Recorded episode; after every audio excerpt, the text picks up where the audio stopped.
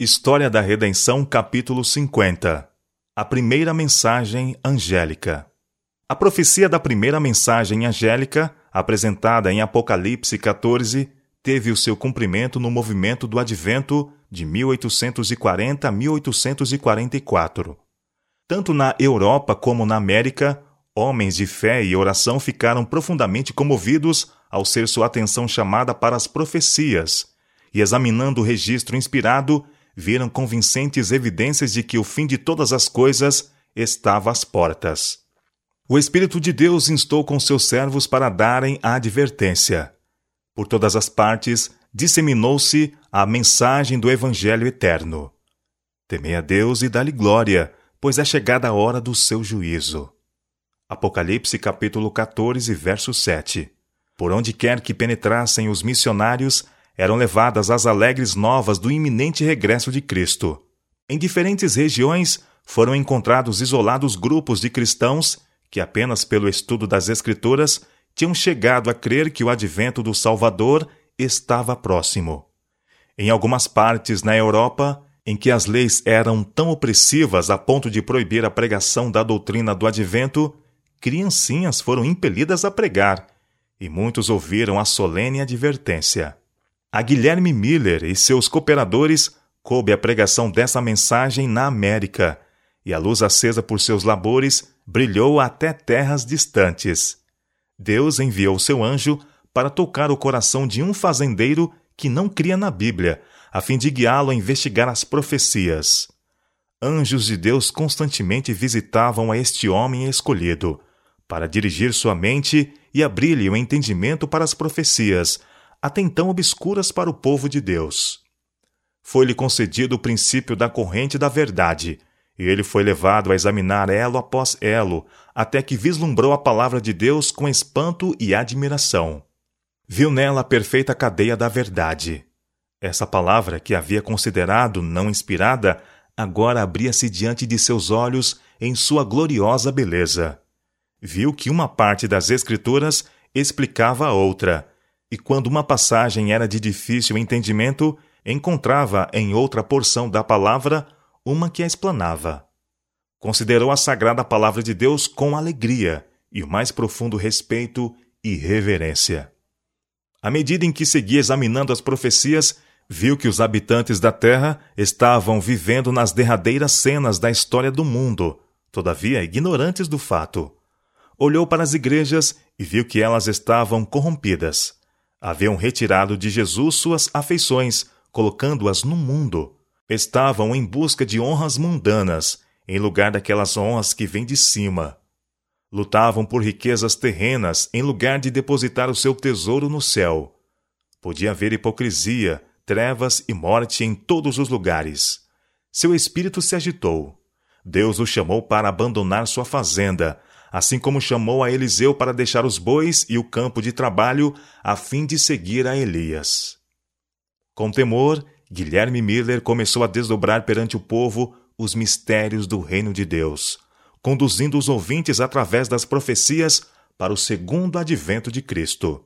O testemunho das Escrituras, apontando a vinda de Cristo para 1843, despertou amplo interesse. Muitos se convenceram de que os argumentos do período profético estavam corretos, e sacrificando seu orgulho de opinião, alegremente recebiam a verdade. Alguns pastores deixaram de lado suas ideias e sentimentos sectários, deixaram seus salários e igrejas e uniram-se na proclamação da vinda de Jesus. Poucos pastores, porém, aceitaram esta mensagem. Portanto, ela era grandemente entregue a humildes leigos. Agricultores deixavam seus campos, mecânicos as ferramentas, comerciantes as mercadorias, profissionais suas posições, e mesmo assim o número de obreiros era reduzido em comparação com a obra que devia ser realizada. A condição de uma igreja ímpia e o um mundo jazendo na maldade pesavam na alma dos verdadeiros atalaias, e eles voluntariamente suportaram trabalhos, privação e sofrimentos a fim de poderem chamar os homens ao arrependimento para a salvação. Embora com a oposição de Satanás, o trabalho ia avante com rapidez, e a verdade do advento era aceita por milhares de pessoas. grande reavivamento religioso. Por toda parte se ouvia o penetrante testemunho, advertindo os pecadores, tanto mundanos como membros da igreja, a fugirem da ira vindoura. Quais João Batista, o precursor de Cristo, os pregadores punham um machado à raiz da árvore e com todos insistiam que produzissem frutos dignos de arrependimento. Seus fervorosos apelos achavam-se em evidente contraste com as afirmações de paz e segurança que se ouviam dos púlpitos populares, e onde quer que a mensagem fosse apresentada, comovia o povo. O simples e direto testemunho das Escrituras, levada ao íntimo pelo poder do Espírito Santo, comunicava-lhes um peso de convicção a que poucos eram capazes de resistir inteiramente. Os que professavam a religião eram despertados de sua falsa segurança. Viam sua apostasia, mundanidade e incredulidade, seu orgulho e egoísmo. Muitos buscavam o Senhor com arrependimento e humilhação. As afeições, tão longamente dedicadas às coisas terrenas, estavam agora fixadas no céu. O Espírito de Deus repousava sobre eles, e com coração abrandado e subjugado, uniam-se para fazer soar o clamor: Temei a Deus e dá-lhe glória, pois é chegada a hora do seu juízo. Apocalipse capítulo 14, verso 7. Pecadores em lágrimas perguntavam: Que devo fazer para me salvar? Aqueles cuja vida tinha sido assinalada pela desonestidade estavam ansiosos por fazer a devida restituição. Todos os que encontravam paz em Cristo anelavam ver outros participarem dessa bênção. O coração dos pais se convertia aos filhos, e os dos filhos aos pais. As barreiras do orgulho e reserva foram varridas. Fizeram-se confissões sinceras, e os membros da família trabalhavam pela salvação dos mais queridos e dos que mais perto se achavam. Frequentemente se ouvia a voz de fervorosa intercessão. Por toda parte havia almas em profunda angústia, lutando com Deus. Muitos passavam em oração a noite toda para obter a certeza de que seus pecados estavam perdoados, ou pela conversão dos parentes e vizinhos. A fervorosa e determinada fé alcançava seus objetivos. Tivesse o povo de Deus continuado a ser tão importuno na oração e apresentado suas petições ao trono da graça, teriam entrado na posse de uma experiência mais rica do que tem agora. Há muita pouca oração muito pouco real convicção do pecado. E a falta de uma fé viva deixa muitos destituídos da graça tão ricamente provida por nosso gracioso Redentor. Todas as classes afluíam às reuniões adventistas. Ricos e pobres, grandes e humildes, achavam-se, por vários motivos, ansiosos por ouvir, por si mesmos, a doutrina do segundo advento o Senhor continha um espírito de oposição enquanto seus servos explicavam as razões de sua fé. Algumas vezes o instrumento era fraco, mas o Espírito de Deus dava poder à sua verdade. Sentia-se a presença dos santos anjos nessas assembleias, e muitos eram diariamente acrescentados aos crentes. Ao serem repetidas as provas da próxima vinda de Cristo, Vastas multidões escutavam silenciosas e extasiadas as solenes palavras. O céu e a terra pareciam aproximar-se um do outro. O poder de Deus se fazia sentir em velhos e jovens, e nos de meia idade. Os homens procuravam seus lares com louvores nos lábios, ressoando o som festivo no ar silencioso da noite. Pessoa alguma que haja assistido aquelas reuniões jamais poderá esquecer-se dessas cenas do mais profundo interesse. Oposição. A proclamação de um tempo definido para a vinda de Cristo despertou grande oposição de muitos, dentre todas as classes, desde o pastor no púlpito até ao mais ousado pecador. Daquele dia e hora ninguém sabe. Era ouvido tanto de pastores hipócritas como de ousados zombadores fechavam os ouvidos à clara e harmoniosa explanação do texto, por aqueles que chamavam atenção para o fim dos períodos proféticos e para os sinais que o próprio Cristo predisse como evidência de seu advento. Muitos que professavam amar ao Salvador declaravam que não se opunham à doutrina do segundo advento. Faziam objeções unicamente ao tempo definido. Mas os olhos de Deus, que tudo veem, leram o seu coração. Não desejavam ouvir acerca da vinda de Cristo para julgar o mundo com justiça. Haviam sido servos infiéis. Suas obras não resistiriam à inspeção do Deus que sonda os corações e receavam encontrar-se com o Senhor. Tais como os judeus no tempo do primeiro advento de Cristo não estavam preparados para recebê-lo. Satanás e seus anjos exultavam e lançavam afronta ao rosto de Cristo e dos santos anjos, por ter seu povo professo tão pouco amor por ele que não desejavam o seu aparecimento. Atalaias infiéis embaraçaram o progresso da obra de Deus. À medida em que o povo se levantava e começava a indagar sobre o caminho da salvação, estes líderes se interpunham entre eles e a verdade, procurando acalmar seus temores por falsas interpretações da palavra de Deus.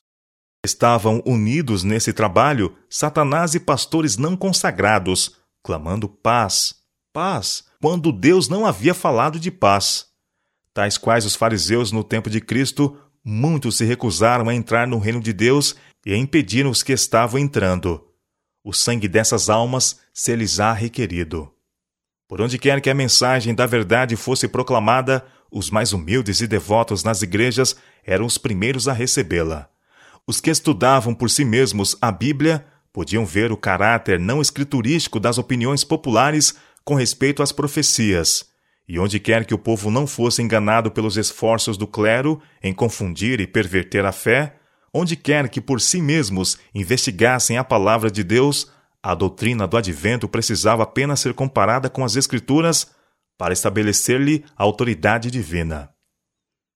Muitos eram perseguidos por seus irmãos descrentes. Alguns, a fim de conservar sua posição na igreja, concordaram em silenciar a respeito de sua esperança Outros, porém, sentiam que a lealdade para com Deus não lhes permitia ocultar desta maneira as verdades que ele lhes confiara. Não poucos foram separados da comunhão da igreja, unicamente pelo motivo de exprimirem sua crença na vinda de Cristo. Muito preciosas se tornaram, aos que suportavam esta prova de sua fé, as palavras do profeta. Vossos irmãos que vos aborrecem e que para longe vos lançam por causa do vosso amor ao meu nome, e que dizem: Mostre o Senhor a sua glória, para que vejamos a vossa alegria. Esses serão confundidos. Isaías capítulo 66, verso 5. Anjos de Deus observavam com mais profundo interesse o resultado da advertência. Quando as igrejas, como um corpo, rejeitaram a mensagem, anjos se afastaram delas com tristeza. Muitos havia, porém, nas igrejas que não tinham ainda sido provados quanto à verdade do advento. Muitas pessoas eram transviadas por maridos, esposas, pais ou filhos, e fazia-se-lhes crer que era pecado até mesmo ouvir as heresias pregadas pelos adventistas. Os anjos receberam ordem de velar fielmente por aquelas almas, pois outra luz, procedente do trono de Deus, deveria ainda resplandecer sobre elas. Preparo para encontrar com o Senhor.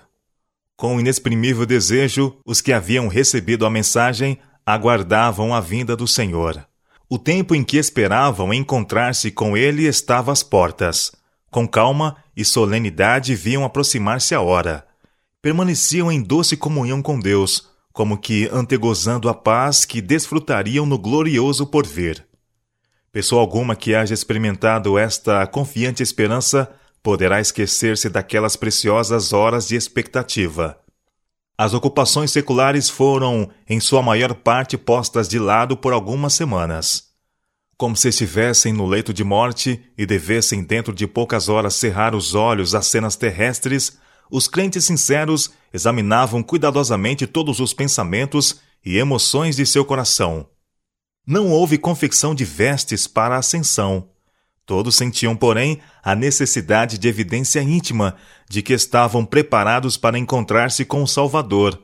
Suas vestes brancas eram a pureza da alma, o caráter purificado do pecado pelo sangue expiatório de Cristo. Deus intentara provar seu povo. Sua mão ocultou um erro no cômputo dos períodos proféticos. Os adventistas não descobriram esse erro tampouco foi descoberto pelos mais instruídos de seus oponentes. Estes últimos diziam: vossa contagem dos períodos proféticos é correta. Qualquer grande acontecimento está prestes a ocorrer, mas não é o que o Sr. Miller prediz. É a conversão do mundo, e não o segundo advento de Cristo. Passou-se o tempo de expectação e Cristo não apareceu para o libertamento de seu povo.